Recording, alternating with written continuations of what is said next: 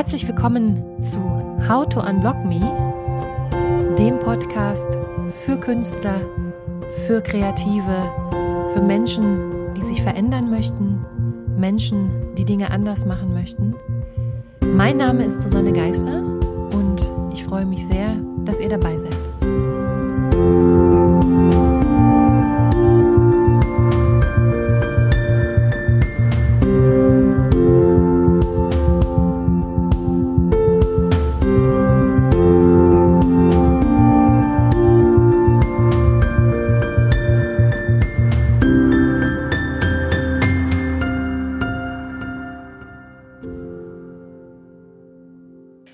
Zurück zum Podcast How to Unblock Me. Sonntagmorgen ist immer Podcast-Zeit. Es ist so eine wunderschöne Tradition äh, geworden hier. Ähm, ich versuche natürlich immer regelmäßig Podcast-Folgen hochzuladen, aber äh, das ist manchmal gar nicht so einfach, denn man will ja neben all dem neben all der Podcasterei auch noch ein bisschen leben und an seinen Kreativprojekten arbeiten. Deswegen seid mir nicht böse, wenn es nicht immer ganz regelmäßig ist.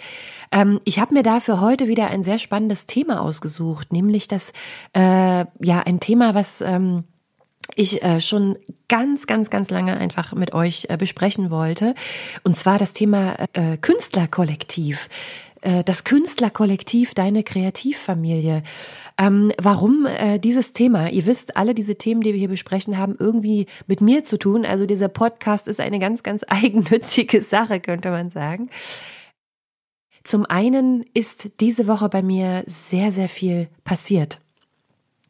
Ich war nämlich auf dem Reeperbahn Festival, wie auch schon im letzten Jahr. Ich äh, hatte euch auch schon in einer anderen Podcast-Folge erzählt, wie super das immer für Musiker auf dem Reeperbahn Festival ist, weil es dort ganz, ganz viele Workshops gibt und ganz, ganz viele ja, Möglichkeiten, sich weiterzubilden und zu lernen und zu wachsen, auch mit seiner Kunst und natürlich auch ein bisschen up to date zu bleiben mit dem äh, Musikbusiness. Und äh, ja, was ganz, ganz spannend war dieses Jahr, nur so als äh, kurzer Exkurs, äh, dass sich äh, ein internationales Women-Netzwerk gelauncht hat. Ähm, Ihr müsst das mal googeln. Ist eine ganz großartige Sache. Wir sind ja, Frauen sind ja im, in, in der Musikindustrie, aber auch sonst in verschiedenen anderen Kreativbereichen immer noch sehr unterrepräsentiert. Mal so als Beispiel, unter den 600 am meisten gehörten Songs befinden sich gerade mal zwei äh, Produzentinnen, ja, und auch nur ähm,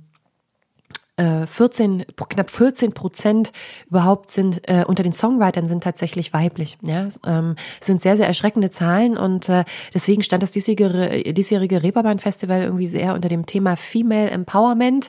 Und äh, die zweite spannende Neuigkeit ist, ich habe nämlich diese Woche noch einmal gegründet und äh, jetzt ziehen wir auch äh, den ähm, wie sagt man die, jetzt kriegen wir auch die Kurve zu dem äh, Kreativkollektiv oder zu dem Künstlerkollektiv, denn ähm, ich habe eine mit meiner äh, Partnerin Maximino, die heute auch Interviewpartnerin ist, eine Edition gegründet. Eine Edition für Songwriter. Das heißt, wir sind wie so ein kleiner ähm, ja, Verlag, Vorverlag, könnte man sich vorstellen der mit einem anderen äh, größeren Verlag äh, zusammenarbeitet und ähm, wir äh, ja produzieren und äh, schreiben regelmäßig Songs und die Songs werden dann auch immer wieder in verschiedenen TV-Produktionen oder äh, in Werbefilmen, ähm, in Filmen allgemein äh, verwendet und ähm, diese Edition ist sozusagen ein Dach für eigentlich die ganze Arbeit, die äh, viele, viele Jahre vorher begonnen hat,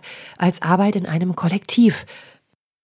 Was ist eigentlich ein Künstlerkollektiv? Ihr erinnert euch, wir hatten einen Podcast, in dem es darum ging, was, äh, ja, wie wir tatsächlich durch unser äußeres Umfeld, durch die Menschen, die sich in diesem Umfeld bewegen, aber auch die äh, systemischen Voraussetzungen äh, blockiert werden können. Ja, das heißt, äh, wir sind Teil verschiedener Systeme in unserer Umwelt, äh, der Systeme äh, Familie zum Beispiel, dann der System Arbeitsplatz. Ähm, unser sozialer Nahraum lässt sich eigentlich so in verschiedene kleine Systeme einteilen und tatsächlich ist es so, und das war so die Konklusio auch aus diesem vergangenen Podcast, äh, wenn unser System, in dem wir uns bewegen, äh, sich mit unseren Ideen nicht so recht anfreunden kann oder wir das äh, Gefühl haben, wir können mit unseren Ideen, die wir haben, in diesem System nicht wachsen, dann ist manchmal der einzige logische Schritt, äh, vielleicht dieses System zu verlassen und noch einen Schritt weiter zu gehen, äh, sich ein eigenes neues System zu kreieren. Ja, und eine wunderbare Möglichkeit, in seinen Ideen zu wachsen und die auch umsetzen zu können, ist äh, ein Teil eines äh, Künstlerkollektivs zu werden. Was ist ein Künstlerkollektiv? ein Künstlerkollektiv ist tatsächlich mehr als nur ein Netzwerk. Ja, es gibt viele ähm, Formen, wie man so ein Künstlerkollektiv aufziehen kann. Man kann sagen, es ist eher ein, eine geschlossene Gruppe von Leuten. Also sie sind eigentlich so ein bisschen hermetisch abgeriegelt und lassen keinen rein. Es kann aber auch sein, dass es eher eine lockere Verbindung ist. Das hängt immer ganz davon ab, äh, wie äh, oder zu welchem Zweck auch dieses Kollektiv äh, zusammengekommen ist. Das Künstlerkollektiv ist keine neue Erfindung, sondern es ist ein Modell, was sich bereits vor vielen Jahrhunderten etabliert hat, ähm, tatsächlich aber vor allen Dingen in der Musik nie so richtig Fuß fassen konnte. Also man hat, wie gesagt, so die verschiedenen Formationen im Tanz, ja, so Tänzer, die so eine Crew bilden oder äh, eben auch aus der Musik kennt man das eben als Band, ja, dass man so eine Gruppe ist, die regelmäßig zusammen spielt, aber und das ist ziemlich spannend. Äh, in diesen Formationen haben eigentlich alle Mitglieder ähnliche Fähigkeiten. Ja, äh, die Künstlerkollektive, die sich heutzutage bilden, und ich gebe euch gleich ein Beispiel für ein ganz großartiges Künstlerkollektiv, die zeichnen sich äh, durch ähm, ja etwas mehr aus. Erstmal eine kurze Definition. Soziologe Robert Merton hat vor einiger Zeit äh, schon definiert, dass Kollektive eine Mehrzahl von Personen sind, die aufgrund eines Systems von gemeinsamen Normen und Werten Gefühle der Zusammengehörigkeit entwickeln. Wenn ihr euch ein bisschen mit Kunstgeschichte auskennt, dann wisst ihr, dass diese Kollektive in der Malerei schon im 19. Jahrhundert tatsächlich gang und gäbe waren. Wir kennen die Künstlergruppe Die Brücke, die äh, äh, deren Mitglieder Künstler wie Max Pechstein oder Karl Schmidt-Rottluff oder Erich Heckel, Emil Nolde waren.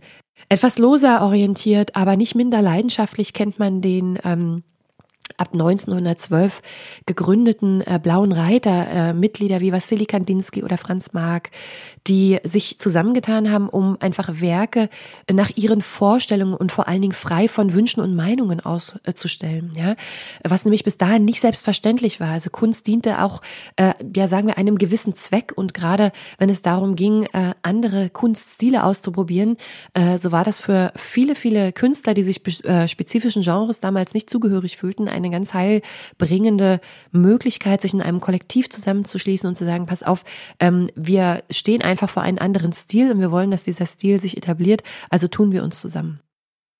Die Idee hinter einem Kollektiv und da unterscheidet sich das Künstlerkollektiv tatsächlich von einem reinen Netzwerk.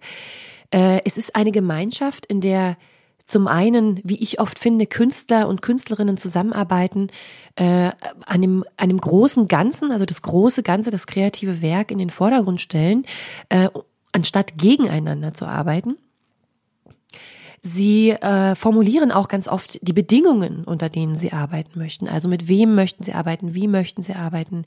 Aber der wohl wichtigste Punkt, der ein Künstlerkollektiv von einem reinen Netzwerk und von einer Band unterscheidet, ist die Tatsache, dass in einem Künstlerkollektiv äh, verschiedene Persönlichkeiten zusammenkommen, die äh, ihr Talent und ihre Ideen, aber vor allen Dingen auch ihre Skills und ihre Ressourcen teilen. Und das ist der große Unterschied auch zur Band, in dem alles sehr äh, musikalisch ausgerichtet ausgerichtet ist, sehr auf die Kunst, äh, auf den, auf den künstlerischen Skill ausgerichtet ist.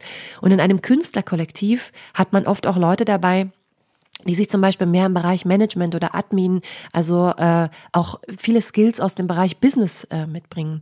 Ein sehr, sehr schönes Beispiel ist, wie ich finde, das bekannteste Kollektiv der Welt inzwischen, Team Supreme und das Steve Naleba, die äh, tatsächlich aus einer ehemaligen äh, College-Klasse entstanden sind, lauter Musiker, die äh, sich sozusagen ähm, mit ihrem Lehrer zusammengetan haben und äh, ja sich eigentlich so im Hinblick auf ihre Musik, auf ihre Beats, die sie kreiert haben, immer wieder Feedback einholen wollten und dann gesagt haben, okay, wir machen, wir machen sogenannte Cyphers, wir machen so kleine Wettbewerbe und gucken mal, ähm, was da für Feedback zurückkommt.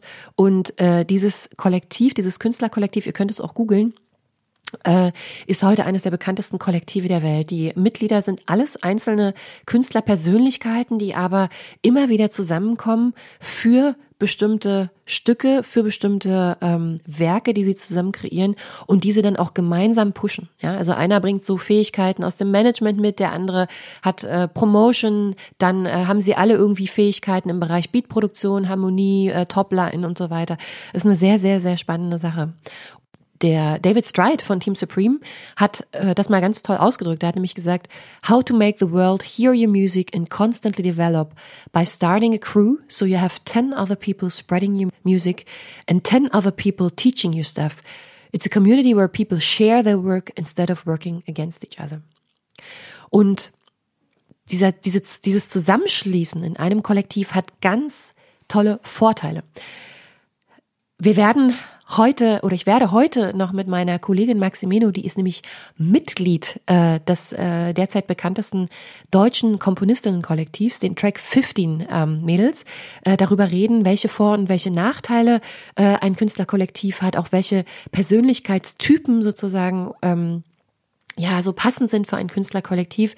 Aber einen großen Vorteil hat so ein Kollektiv natürlich, denn wenn man seine Skills und seine Ressourcen äh, miteinander teilt, dann ist man auch in der Lage, äh, sich auf die auf den, auf den Ver auf Veränderungsprozesse des Marktes und auch die Schnelligkeit des Marktes viel, viel schneller äh, und viel, viel effektiver äh, zu reagieren. Ja? Es ist, man schafft eine Atmosphäre des Vertrauens und ist trotzdem in der Lage, sozusagen relativ zügig und auf einem sehr hohen Niveau, das muss man dazu sagen, äh, kreative Werke zu erschaffen. Und das ist eine sehr, sehr schöne, ähm, ein, ein, ja, eine sehr, sehr schöne Sache. Und der zweite Vorteil ist natürlich, dass es äh, anders wie zum Beispiel in einer Band, in der es so Key Members gibt, ähm, keine, wie sagt man, Gleichschalterei gibt, sondern die äh, Mitglieder eines Kollektivs behalten alle ihre individuellen Künstlerpersönlichkeiten und stellen Facetten dieser Künstlerpersönlichkeit dann dem Kollektiv zur Verfügung. Ja, äh, so ungefähr müsst ihr euch das vorstellen. Wie das Ganze jetzt in der Praxis aussieht, darüber werde ich jetzt mit Maxi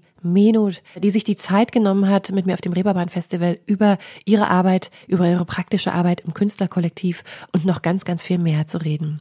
Viel Spaß dabei.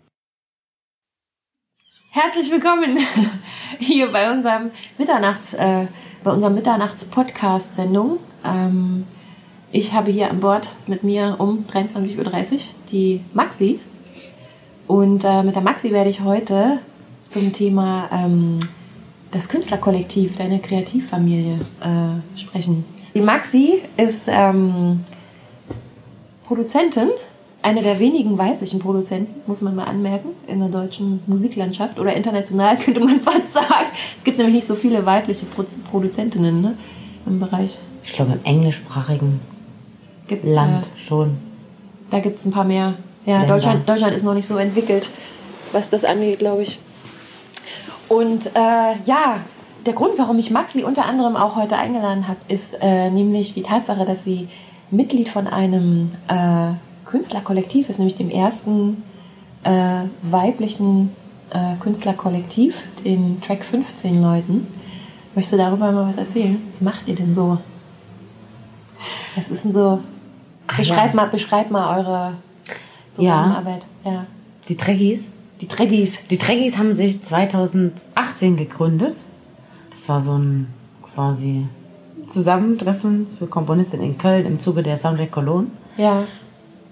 Und wir sind alle so aus dem Bereich äh, Medienkomposition im weitesten Sinne, ne? Ja, macht jeder was, äh, was anderes, ne? Also, genau.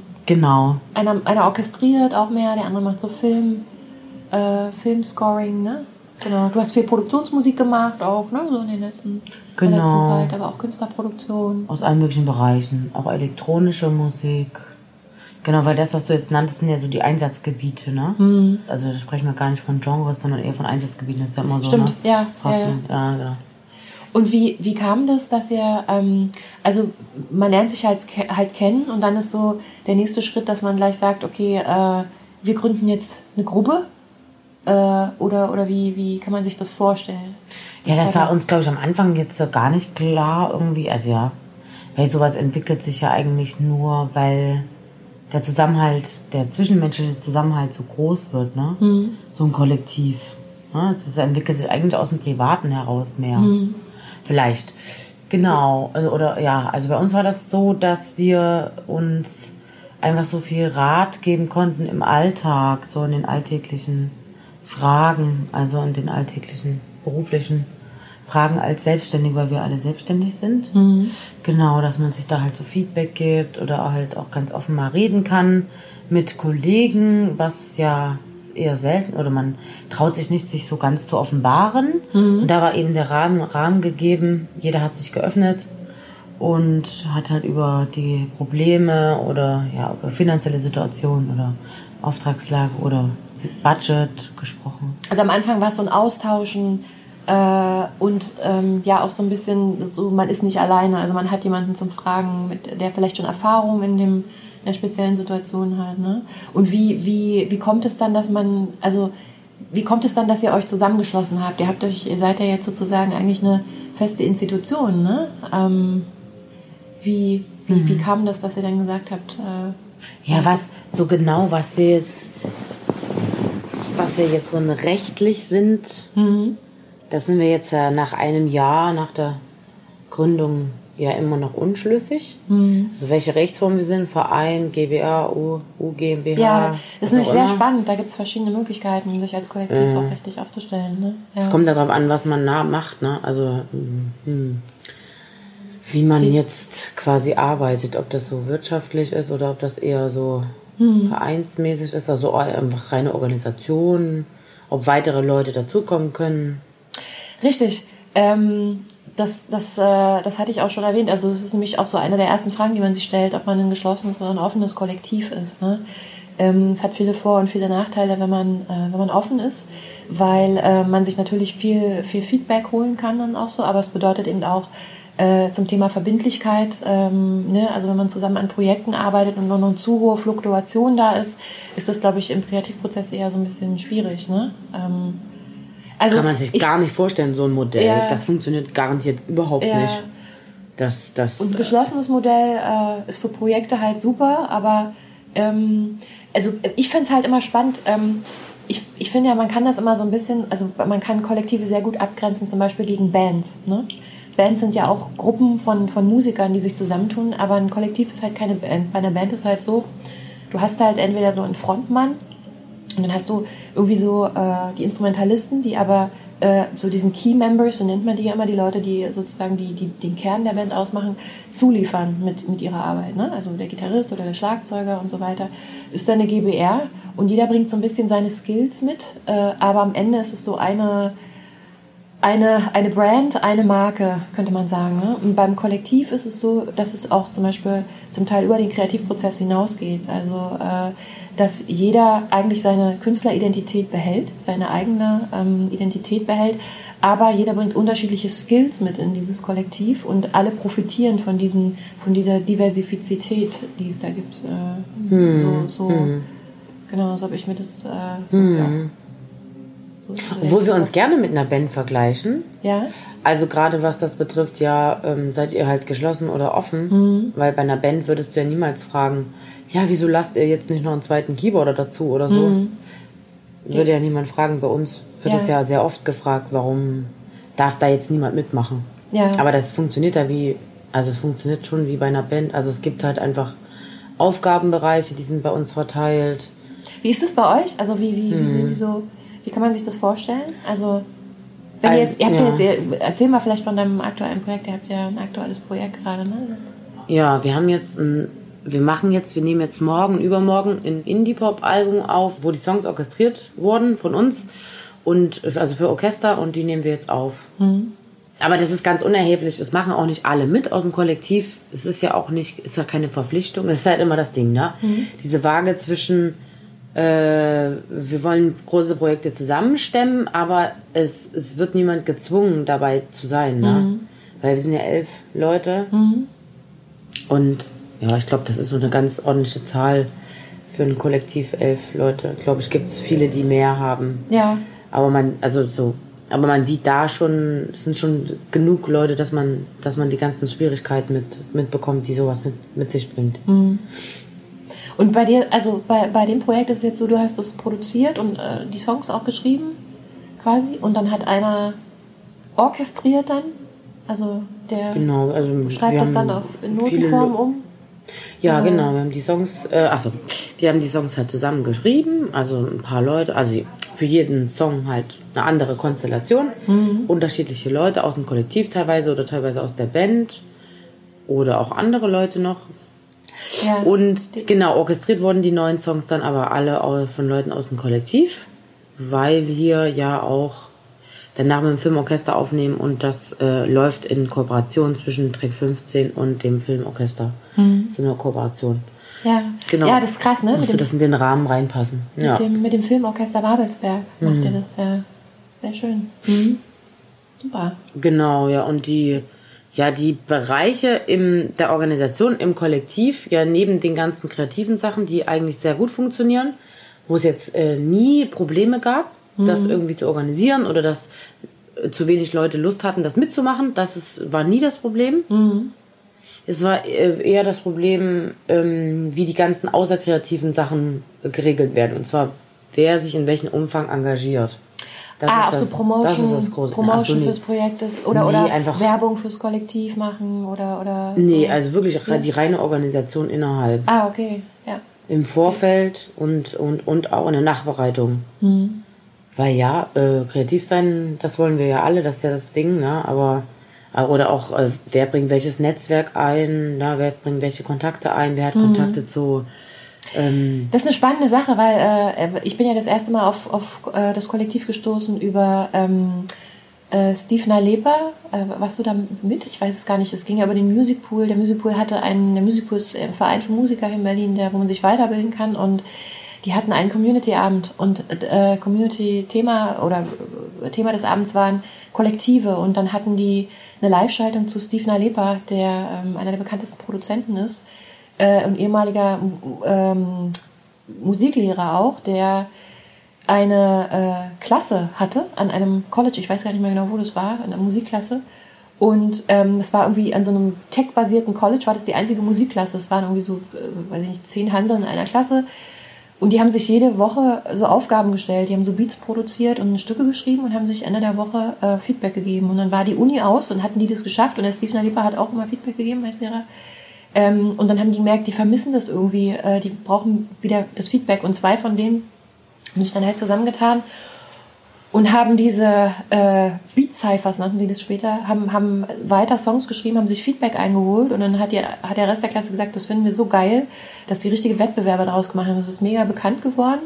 Und das ist heute das bekannteste Kollektiv der Welt, Team Supreme. Äh, und Steve Nadipa hatte eine Live-Schaltung damals im Music Pool und äh, da bin ich drauf aufmerksam geworden, äh, wie das, äh, 2016 muss das gewesen sein, was überhaupt ein Kollektiv ist, ne, so und wie das entstehen kann. Und auch bei denen ja eigentlich wie bei euch, deswegen habe ich das jetzt auch erwähnt, ähm, ist es sehr organisch gewachsen. Also es ist nicht so, dass man, wie bei ganz vielen Bands es so kennt, dass die so zusammengecastet werden, sondern das ist so ein ganz natürlicher Prozess gewesen, dann auch zu sagen, ja, wir vertrauen uns äh, und wir unterstützen Ja, uns hm. da gegenseitig, genau. Weil wir wachsen Ich hätte, wollen auch. ja, ne? ich könnte, also ich könnte das auch äh, jetzt quasi als, ja, ich glaube, man müsste es nicht kollektiv nennen unbedingt immer, sondern man könnte es halt einfach Team nennen. Mhm. Also so, ähm, ich glaube, also der Hintergrund jetzt mit diesem Wettbewerb ist mir jetzt ein bisschen Na, bei Team ist es auch wieder, weg. ja, irgendwie. Bei Kollektiv bedeutet ja auch, dass man gemeinsam an einer größeren Sache arbeitet, ne? Äh, arbeitet. Genau, und halt Alle bleiben zurücksteckt, dass man Das Kompromisse ist- macht, genau, dass das man ist- auf die anderen eingeht, ja. Das wäre nämlich meine, meine nächste Frage gewesen. Was glaubst du denn, wie, wie muss man auch von der Persönlichkeit aufgestellt sein, um äh, eben dort in so einem Team auch äh, arbeiten zu können oder, oder dass das funktioniert so als Gruppe? Weil ich meine, im Musikbusiness ist es tatsächlich so, wir treffen ja oft auf sehr narzisstische Persönlichkeitstypen, könnte man sagen. Also es ist eine sehr starke Ellenbogenmentalität auch. Mhm. Ähm, Und ich glaube, dass die, die Leute eher Probleme hätten ne, im Kollektiv. Äh, ja, das ist halt auch wieder so, ne? wenn man das jetzt halt Team nennen würde, dann würde man auch sagen, ist es ein Teamplayer oder nicht. Mhm. Das ist halt wie im Sport. Ne? Ist es ein Einzelkämpfer oder ist es ein Teamplayer? Mhm. Das ist halt bei uns genau dasselbe. Ne?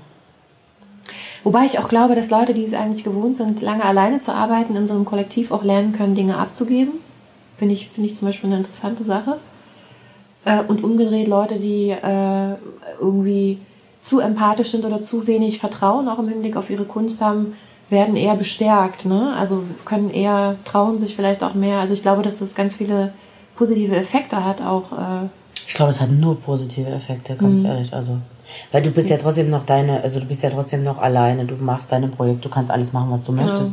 Ja. Aber, aber du hast halt immer den Rückhalt, du hast immer den Rückhalt, wenn mal was nicht klappt, wenn du mal was abgeben musst. Also ich meine, jetzt in der also wir kommen ja, die meisten von uns kommen ja aus der Filmmusik und das ist halt eben so, wenn man einmal aus einer, aus einer privaten Situation heraus vielleicht einen Auftrag nicht, zum Beispiel, ne, großes Thema, hm. nicht annehmen kann, was passiert dann? Ja. Ja, was passiert dann? Ja, und dann, ja, und dann stecken halt viele ihr Privatleben zurück, ne? Ja. Ja, und das also. ist ja ein ganz großer Punkt. Und der zweite ganz große Punkt ist Konkurrenz. Mhm. Also will ich immer mit den ganzen anderen in Konkurrenz treten? Nein, will ich nicht. Also verbinde ich mich mit ihnen. Mhm. Ja, und noch neben dem Know-how und so. Ja, und das ist halt zwischenmenschlich einfach gut harmoniert, ne? Ja. Aber jetzt so, jetzt mit Feedback geben oder so, das ist jetzt, ja, also Know-how austauschen. Wenn wir Fragen haben, haben wir halt jemanden, dem wir das mhm. so, ne? Das, das, das auf jeden Fall, aber jetzt nicht, dass wir jetzt irgendwie da uns immer Feedback geben würden, ist jetzt überhaupt nicht der Fall. Mhm. Also irgendwie, ja. Naja, das kommt drauf an, wie die Kollektive oder die, die Teams dann auch aufgestellt sind. Ne? Das oder in so welchem Entwicklungsschritt man sich befindet. Wenn man jetzt gerade aus dem Studium kommt, okay. Ja. Oder im Studium ist, dann will man das vielleicht ja. immer Feedback. Ja. ja. Das ist jetzt bei uns nicht der Fall, wir sind ja alle älter. Ja. ja. Aber sehr spannend. Also, ähm, ich habe das auch immer, ich habe das auch immer gemerkt. Also auch für mich, dass es wichtig war. Also ich bin natürlich, äh, ich sehe mich schon so auch als Künstlerin, als, äh, als Einzelgänger. Also ich bin viel für mich allein so.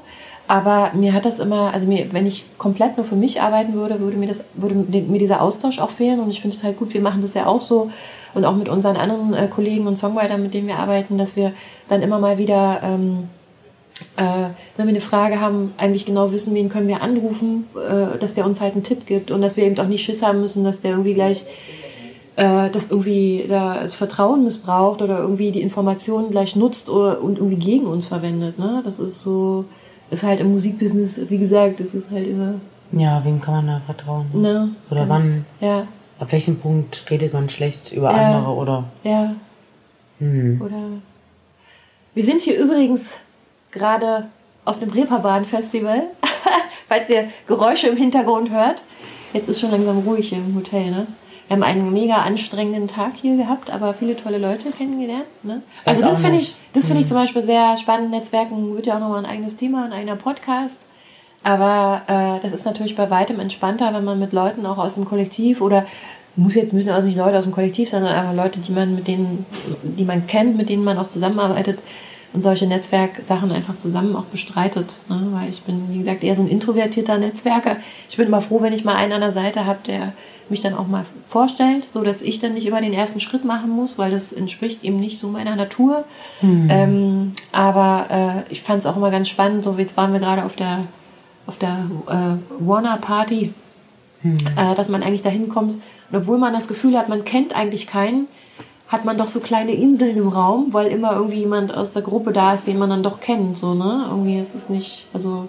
Man fühlt sich nicht ganz so allein und es ist einfach ein bisschen einfacher, so der ganze Business-Alltag ist hm. ein bisschen einfacher mit so einem.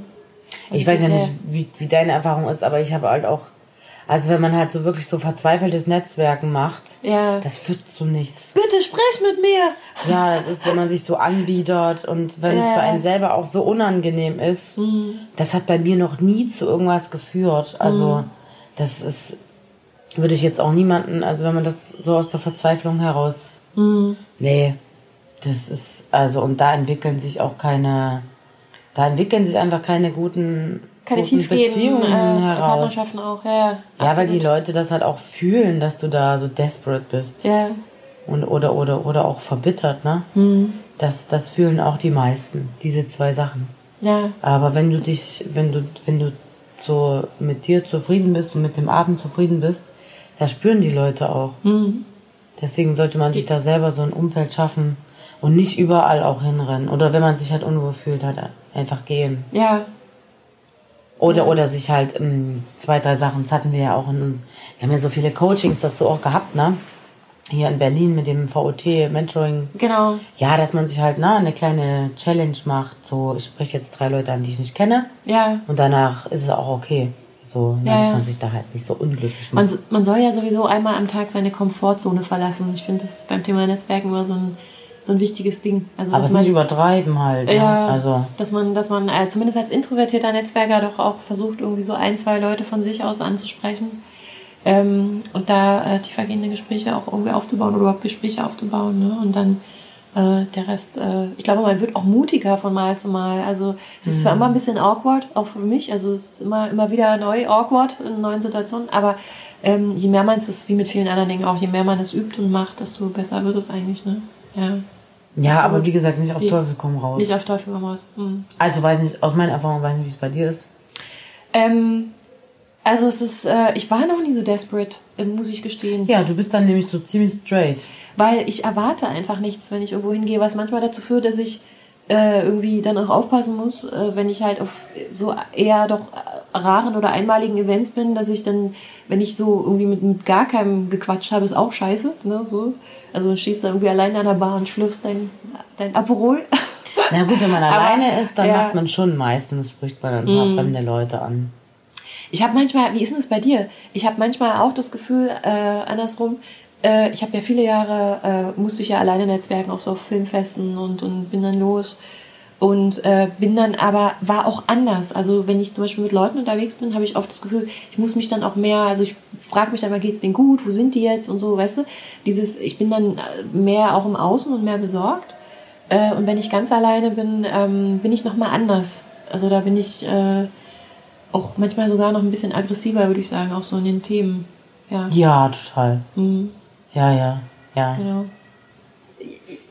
Ja, Maxi und ich äh, bestreiten in Zukunft nämlich auch neue Wege. Wir haben nämlich, äh, wir arbeiten ja schon sehr lange zusammen.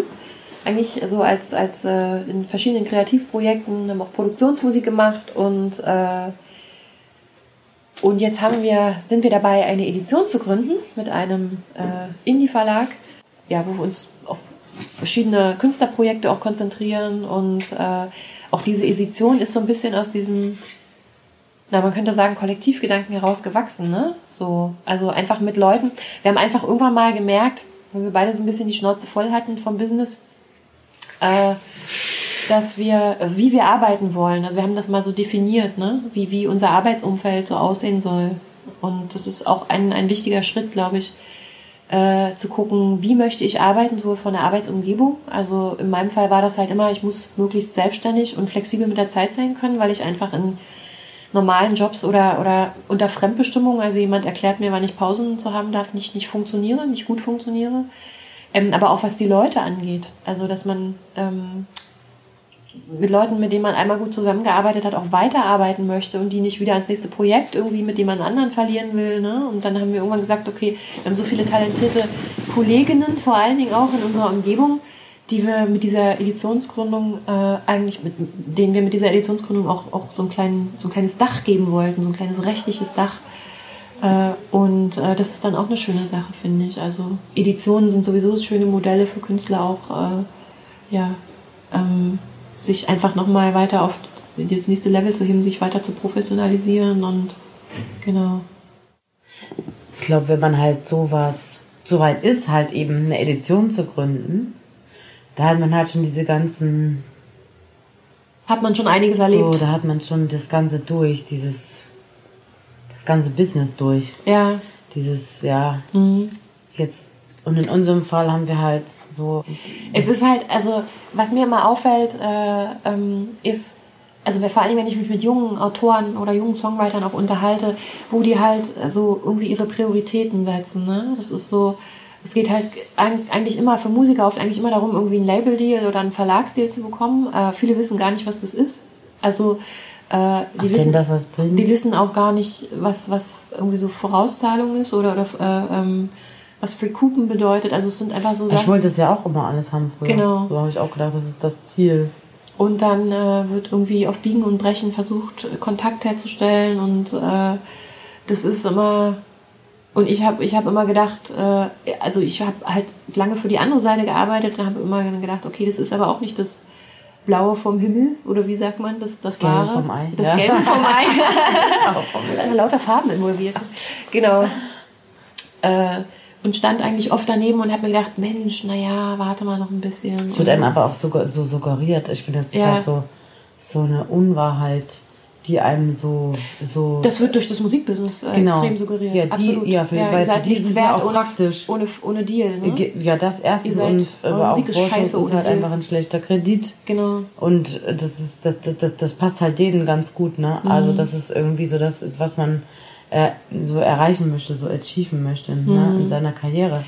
Naja, Aber es ist wie, es wird mit Erfolg gleichgesetzt. Das ist das ja, Problem. genau, und Anerkennung und Genau. Wohlstand und das ist halt einfach nicht richtig. Das ist halt Richtig. einfach falsch. Ja. Ja.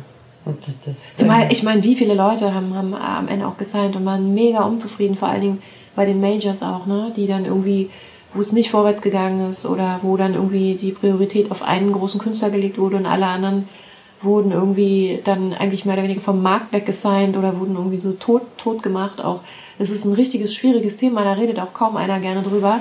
Ähm, aber solche Deals können, wenn die halt auch nicht richtig ausverhandelt sind oder, oder man falsch beraten ist, weil der Manager einfach einen in so einen Deal rein lawinert ähm, und da aber die Verträge auch nicht richtig äh, unter das Auge genommen werden, kann das auch eher äh, der kreative Tod bedeuten für, für Künstler. Da muss man echt aufpassen, finde ich. Ne? Ja. Hm, ja. Man hat irgendwie selten gehört, ja, das war jetzt, also so im Nachhinein natürlich von den Leuten, das war der richtige Schritt. Das Mhm. Ja. habe ich fast nie gehört. Ja, Also das ist wirklich total, vor allen Dingen, das ist ja irgendwie, man arbeitet und so viele Jahre arbeitet man einfach darauf hin und dann denkt man, wenn man es so weit geschafft hat, dann, dann läuft das Ding von alleine. aber dann geht's ja erst los, das ist das Krasse. Ne? ja, und danach reden die nicht mehr darüber und danach Ja. herrscht halt diese, da werden, keine Ahnung, das wird der Tod oder, oder das Tod. wird halt intern schon diskutiert Genau. wahrscheinlich, aber das dringt halt nicht weiter raus. Ja. Ne? Das ist, Ja, ja. Und das ist halt, glaube ich, auch so eine Scham oft. Absolut. Mhm. Ja, weil man denkt dann, okay, ich habe es eigentlich so weit geschafft und dann hat es trotzdem nicht funktioniert. Ne? Und dann musst du trotzdem irgendwie Ja, an, hinter der Bar stehen und weiter Getränke verkaufen. Und ja, oder danach wird man wieder abgestoßen, weil man nicht die, die Verkäufe macht und danach veröffentlicht man, ja. veröffentlicht man wieder auch selber. richtig, ja, ja. Oh, und, und ja, also. Und auch was, was ich auch, auch oft sehe, was ich auch wieder viel durch meine Arbeit im Musikbusiness gelernt habe, aber auch durch die äh, viel Austausch im, im Kollektiv sozusagen, ist, wie viel Eigenarbeit, also wie oft auch zum Beispiel ähm, P- Promotion mit, mit Label verwechselt wird. Also klar, Labels machen auch Promotion, aber ähm, dass einfach, wenn man solche Deals ausverhandelt, nicht ganz klar ist, wo die Rollen liegen. Also was ist die Aufgabe des Labels und was ist die Aufgabe des Künstlers. Der Künstler hofft dann natürlich, dass er mehr bekommt als das, was da irgendwie so kommuniziert wird, aber ist dann halt schnell enttäuscht, wenn das Label das gar nicht leisten kann, was er sich vorgestellt hat und umgedreht genauso. Ja, ähm, und dann bist du halt, sitzt du da in deinem Dreijahres- oder Fünfjahresvertrag, je nachdem, wie du es abgeschlossen hast und kommst erstmal nicht vom Fleck, ne? So. Und das ist halt, Ja, ja. ist auch traurig zu sehen dann, finde Ja, es ist halt auch einfach falsch, sich auf andere zu verlassen. ich. Absolut. Also ja. das ist das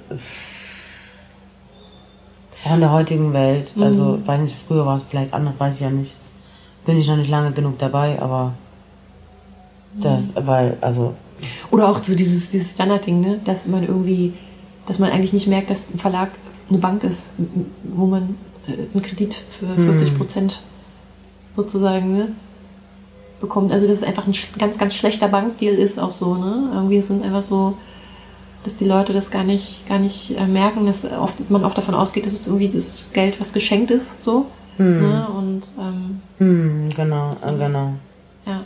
Ja, aber dann, ja, aber für die Zukunft, also und selbst wenn man halt Geld braucht oder wenn man Schulden hat oder so. Hm. Aber ich meine, man nimmt es sich ja aus der Zukunft nach vorne. Richtig.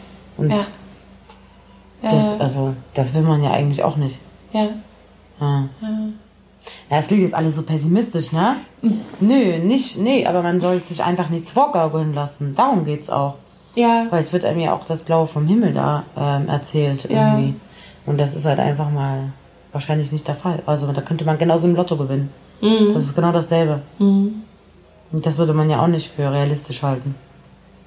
Mhm. Ja. Ja, stimmt. Genau. Ja. ja. Spannendes Thema. Spannendes Thema. Das kann man, kann man echt, kann man ganz, ganz weit strecken, ne? So die, also Kollektivnetzwerken und ähm, man sollte öfter mal so, na, also ich so glaube, wahre Begebenheiten und wahre ja. ja. Also nicht nur immer, wenn irgendwann mal was Tolles passiert ist, sondern alle anderen, alle anderen Stränge, alle Stränge, die auch noch gelaufen sind, auch mal erzählen dann in dem Zuge. Mhm. Dann hätte man nicht mehr so die rosa-rote Brille auf. Ja. Also, aber auch eben wieder zurück zum Thema Austausch oder auch so, ähm, also sich auch Feedback oder, oder Kritik zu holen, so in seinem, seinem, aus seinem nahen Umfeld, ne? ähm, ist einfach, es finde ich einfach mega wichtig, um auch wachsen zu können. Ne? Also es ist so äh, nicht, nicht vollkommen autark mit seiner Kunst irgendwie zu agieren oder, oder auch zu sagen, okay, meine Kunst ist irgendwie losgelöst von der Gesellschaft, ich mache so mein Ding, das funktioniert halt nicht. Ne? Wir sind halt alle Teil einer Gemeinschaft und ähm, umso besser, äh, wenn wir den Kreativprozess mit Leuten verbringen können, die wir, die wir gerne haben und denen wir vertrauen und äh, weil ich glaube, nur so ist Wachstum auch möglich, ne? Also ohne, ohne so sich auszutauschen mit anderen wird Wachstum, ist Wachstum schwierig, glaube ich. Auch so als Mensch, nicht nur als Künstler. Hm. Ja, und auch, ja, ich meine, es ist ja auch bereichernd. Also man kann ja gar nicht davon ausgehen, dass man alles in sich vereint, alle Kompetenzen. Richtig. Also alle Kompetenzen auch, um einen Song zu schreiben. Ja. Ja, muss man jetzt ja gar nicht davon ausgehen, dass man so, also alles alleine kann, einen tollen Text schreiben, eine krasse Melodie, eine tolle mhm. Harmonisierung und dann ein tolles Arrangement und die Produktion. Mhm. Davon, ähm. also damit, also das ist ja einfach, ja, ein bisschen überheblich, wenn man denkt, man, das könnte man selber alles vereinen. Mhm. Ich finde, die schönsten Sachen sind immer entstanden, wenn mehrere Leute was dazu beigetragen haben. Ja. Und mehrere, ja, also bei mir war das immer so. Ich weiß, manche sind da vielleicht ein bisschen eigener. Also beim Co-Writing merke ich das ganz extrem, ne? So, also ich habe halt, ich weiß halt so, wo meine Stärken und Schwächen liegen im Co-Writing. Ähm, und ich, äh, ich, ich habe großartige Ideen, aber ich habe das Gefühl, erst wenn ich mit anderen schreibe, äh, bekommen diese Ideen einfach das Gesicht, was ich mir, was ich schon vorher so erahnen kann oder so hm. sehe. Ähm, hm. Das, das würde, vielleicht würde ich es alleine auch hinkriegen, aber das würde einfach länger dauern und ähm, es also das macht das auch nochmal individueller, dieses kreative Resultat, was da rauskommt, ne? Weil ja, jeder so seine Sicht der Dinge damit einbringt. Und ja, und man ist ja auch schon zu dritt. Mhm. Und wenn, also, na, also bei uns ist das ja immer so, wenn wir Co-Writing-Sessions haben, müssen halt wirklich alle Parteien 100, zu 100 Prozent davon überzeugt sein, was man dann macht. Mhm. Und wenn schon einer zweifelt, sagt man, okay, gut, neue Idee muss her, ne? Mhm. Und dann weiß man ja auch schon, okay, drei Leute im Raum, also 100 Prozent sind schon mal davon überzeugt. Ja. Also es ist ja schon mal mehr wert, als wenn man jetzt alleine da sitzt und überlegt, ja, genau, und lass dann mir da nochmal was Neues einfallen. Nicht rauskommt, ne? Genau, genau nee, nee, so. genau. Und dann werden halt viel schneller Entscheidungen getroffen. Absolut. Und ja. wahrscheinlich auch irgendwie mehrheitstauglichere Entscheidungen. Ja. Jetzt was ja. halt Co-Writing-Sessions betrifft, ne? Mhm. Ist ja was anderes, wenn man jetzt irgendwie so ganz, wirklich ganz autark irgendwas Musik machen möchte. Aber das ist ja bei uns nicht so. Das ist ja auch nochmal so eine Sache. Möchte man eben total losgelöst quasi den Song schreiben und es ist einfach vollkommen egal, was damit passiert und vollkommen Richtig. egal. Oder macht man ihn Teil der Gemeinschaft? Oder der, genau. der Gesellschaft, aber auch des Systems mhm. Markt. Ne? Das gehört halt auch dazu, dann eben mhm. am Ende ein bisschen zu gucken. Äh, das, das hatten wir ja auch schon. Äh, das eine ist eben das kreative Resultat, was, mhm. wenn es in irgendeiner Form den gesetzlich anerkannten Bereichen der Kunst zuzuordnen werden kann, eben als Kunst bezeichnet werden kann, ob es jetzt Malerei ist oder Musik, ist ja egal.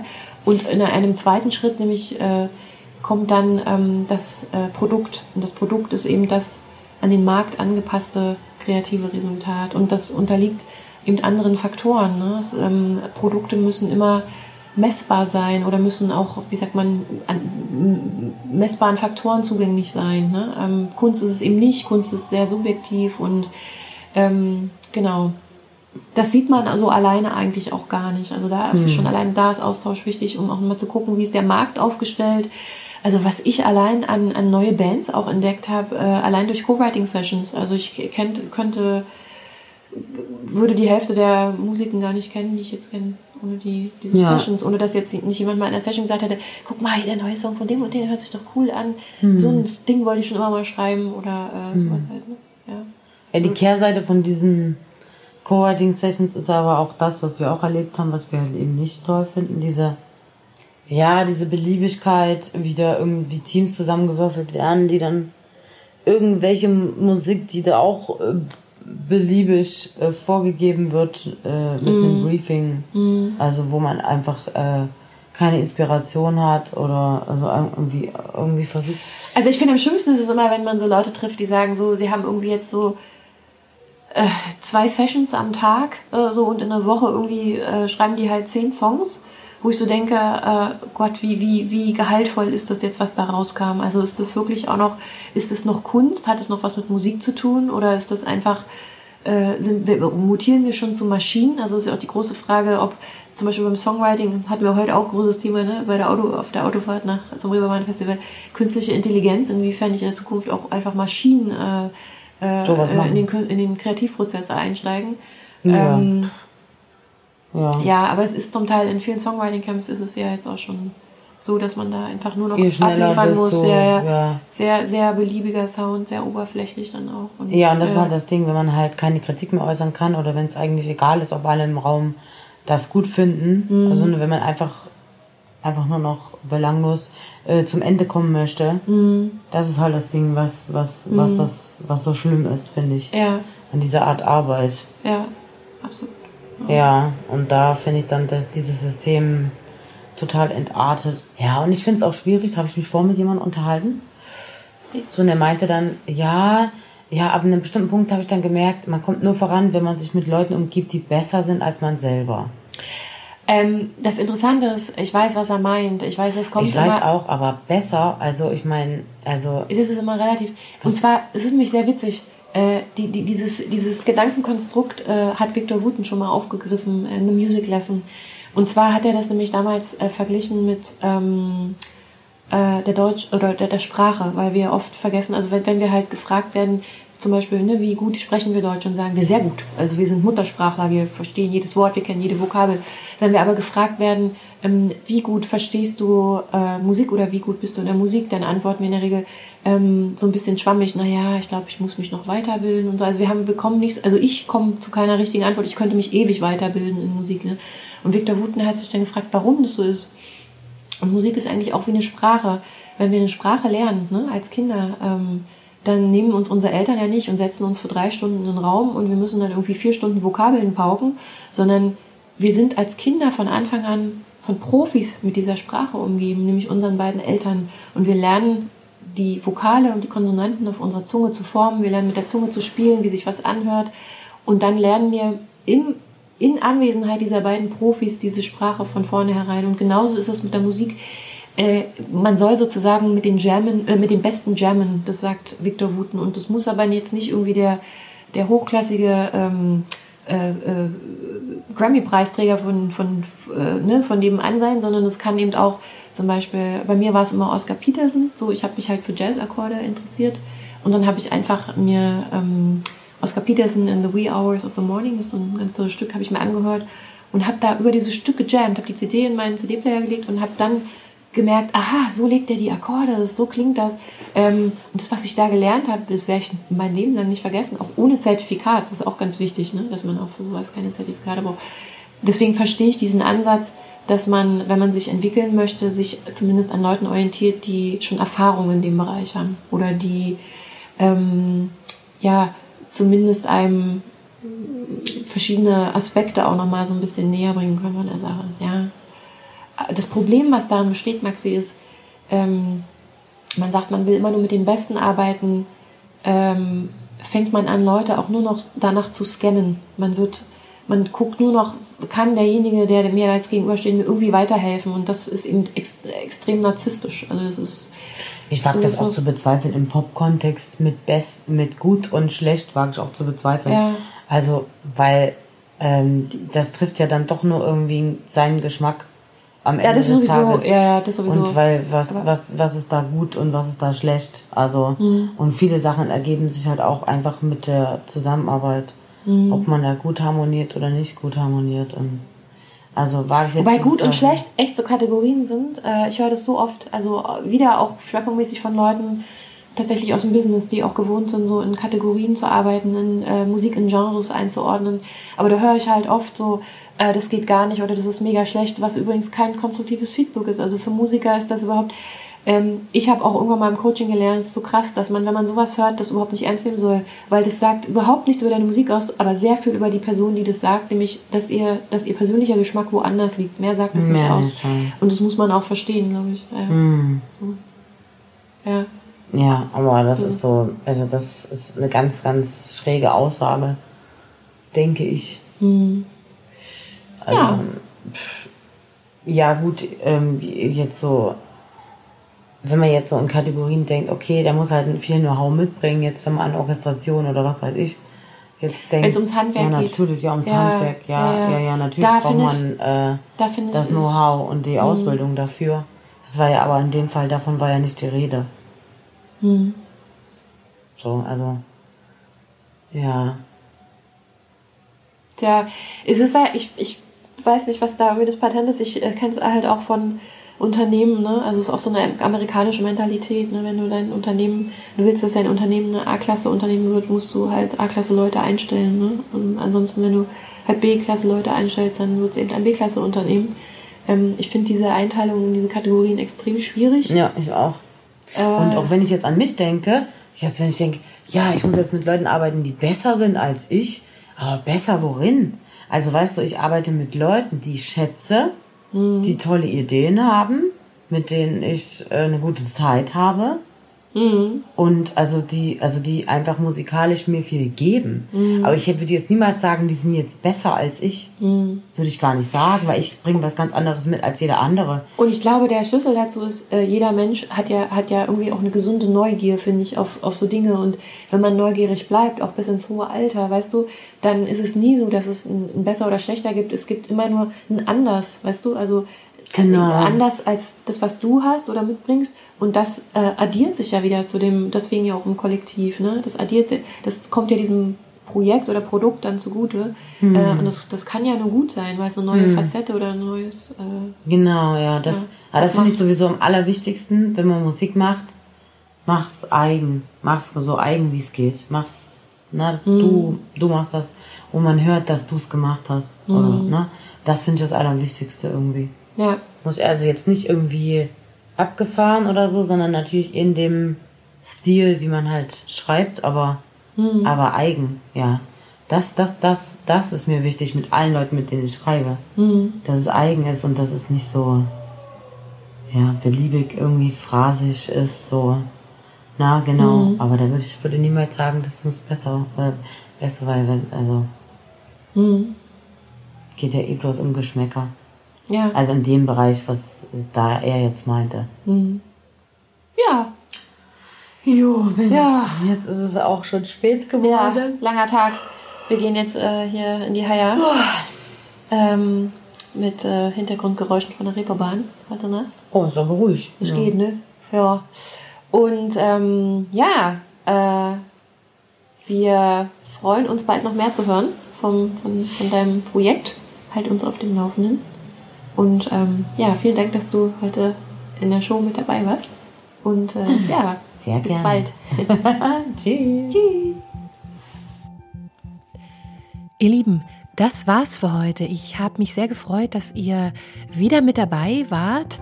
Alle wichtigen Namen, Webseiten habe ich euch wie immer in den Shownotes verlinkt. Meine Interviewpartnerin Maxi Menot findet ihr unter www.maximenot.de. Sie ist auch Teil des äh, Track 15 Female Composers Collective und ähm, ich freue mich sehr, wenn ihr beim nächsten Mal wieder mit dabei seid, wenn es heißt How to Unblock Me. Bis dahin wünsche ich euch ein frohes Schaffen.